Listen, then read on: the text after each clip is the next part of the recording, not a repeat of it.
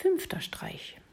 Wer im Dorfe oder Stadt einen Onkel wohnen hat, der sei höflich und bescheiden, denn das mag der Onkel leiden.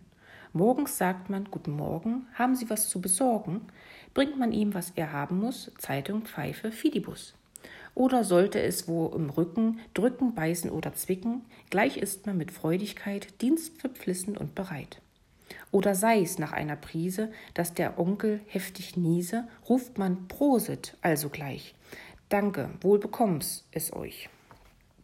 Oder kommt er spät nach Haus, zieht man ihm die Stiefel aus, holt Pantoffeln, Schlafrock, Mütze, dass er nicht im Kalten sitze. Kurz, man ist darauf bedacht, dass man Onkel Freude macht. Max und Moritz ihrerseits fanden darin keinen Reiz.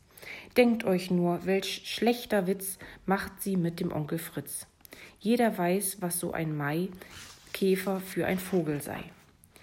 In den Bäumen hin und her fliegt und kriecht und krabbelt er. Max und Moritz immer munter schütteln sie vom Baum herunter. In die Tüte von Papiere sperren sie die Krabbeltiere. Fort damit und in die Ecke unter Onkel Fritzens Decke. Bald zu Bett geht Onkel Fritze in der spitzen Zipfelmütze. Seine Augen macht er zu, hüllt sich ein und schläft in Ruhe. Doch die Käfer kritze, kratze, kommen schnell aus der Matratze. Schon fasst einer, der voran Onkel Fritzens Nase an. Bau, schreit er, was ist das hier? Und er fasst das Ungetier. Und der Onkel voller Grausen sieht man aus dem Bette sausen.